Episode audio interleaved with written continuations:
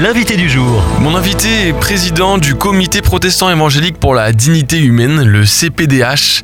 Franck Maillard, bonjour. Bonjour Thomas, bonjour à tous. Le 30 janvier dernier, les députés ont voté le texte préalable à l'inscription dans la Constitution de l'interruption volontaire de grossesse, l'IVG.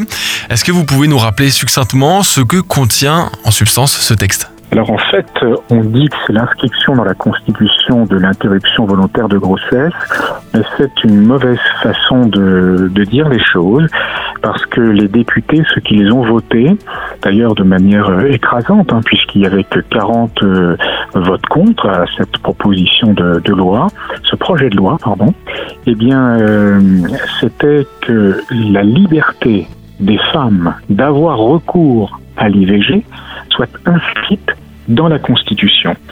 Donc c'est c'est pas tout à fait la même chose. C'est une liberté. Enfin, en tout cas, c'est présenté comme une liberté et non pas comme un droit. Et est-ce que l'issue de ce vote a été une surprise? Alors oui, quand même, parce que euh, c'est quand même un sujet qui a été fortement débattu en amont.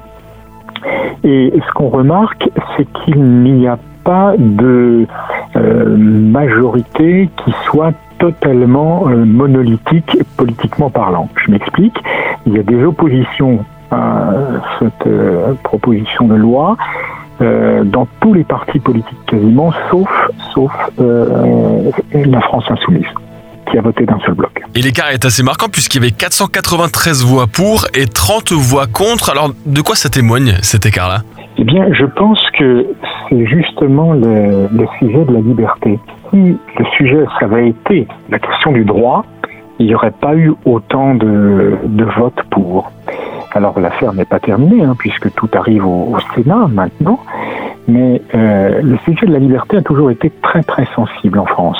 Mais le, problème qu'il y a concernant la liberté des femmes à avoir recours à l'IVG, c'est que euh, cette liberté prive les hommes et les conjoints d'une liberté aussi, celle peut-être de vouloir euh, garder un enfant.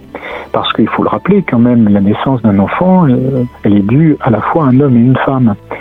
Et euh, c'est cette dualité qu'il faudrait savoir prendre en considération. Et, le projet de, loi ne, prend pas cela en considération. Donc la liberté des femmes serait constitutionnalisée, celle des hommes, évidemment, ne le serait pas. Parce qu'on sait très très bien, parfois il y a des situations où, dans une discussion pour un couple d'avoir recours à l'interruption volontaire de grossesse, l'un peut être favorable, l'autre pas. Là, on va avoir un renforcement de la liberté des femmes de manière écrasante, hein, bien entendu. C'est pourquoi certains pensent que la constitutionnalisation euh, d'un sujet comme celui-là, eh ne devrait pas avoir lieu, parce qu'elle ne peut pas concerner l'ensemble euh, des adultes, des, des, êtres humains. La navette parlementaire va se poursuivre puisque le 28 février prochain, le Sénat va examiner ce texte.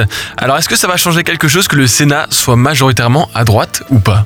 Je l'ai dit tout à l'heure, en fait je, je trouve que ce n'est pas un sujet qui fait l'unanimité euh, de la représentation politique, c'est-à-dire en partant de la gauche pour aller vers la droite, n'est-ce pas On trouve des, des parlementaires, qu'ils soient sénateurs ou qu'ils soient députés, qui sont euh, favorables à cette constitutionnalisation de la liberté des femmes d'avoir recours à l'IVG, et on en trouve dans tous les partis politiques qui sont opposés.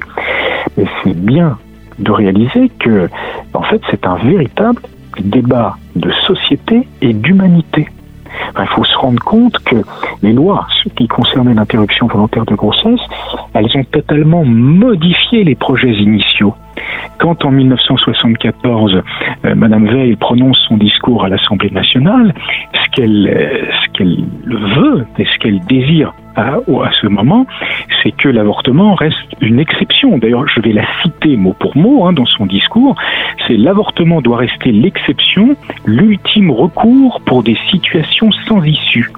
Mais comment le tolérer sans qu'il perde ce caractère d'exception, sans que la société paraisse l'encourager? Voilà le questionnement, la question que elle-même posait Madame Veil.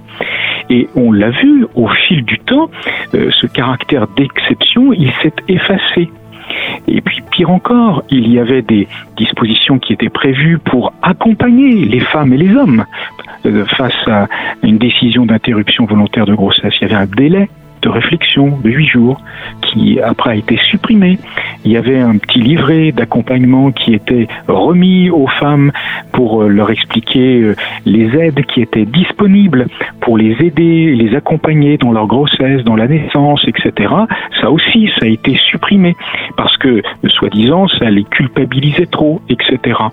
Et puis pareil pour le délai de l'interruption volontaire de grossesse, qui aujourd'hui est de 14 semaines. Je le rappelle, on a cessé de le repousser. Donc on voit bien ce qui devait être une exception est devenu presque euh, d'un usage, je ne vais pas dire courant parce que ce ne serait pas juste, mais enfin il faut comprendre que en, France, il y a euh, un bébé sur cinq dont la vie est interrompue par euh, une interruption volontaire de grossesse. Et selon vous, est-ce qu'il est vraiment possible de faire marche arrière ou alors est-ce qu'il est trop tard? Alors, on, on, le voit dans l'histoire, il y a toujours parfois des, des retours de balancier. Euh, où franchement on s'aperçoit que les politiques euh, menées, elles ont euh, causé plus de problèmes qu'elles n'étaient censées en résoudre. Hein. Moi je pense qu'il faut continuer à parler avec sagesse et avec respect, que même si on n'est pas dans la note du moment, je vais le dire comme cela, euh, il est quand même bon de parler en sagesse. Hein, le CPDH n'est pas du tout le seul à tenir ce type de, discours. Je pense aux, à des professeurs de médecine comme euh, professeur Nizan, hein, qui avait publié avec deux autres euh, gynécologues, je crois, un article dans le Nouvel Observateur il y a un certain nombre euh, d'années où il disait que bon, il faut arrêter d'abîmer à ce point les, les, jeunes femmes de France. Et pour plus d'informations, rendez-vous sur cpdh.org. Merci d'être passé par le micro de Phare FM, Franck Meillard. Mais je vous en prie. Retrouvez ce rendez-vous en podcast sur farfm.com/replay.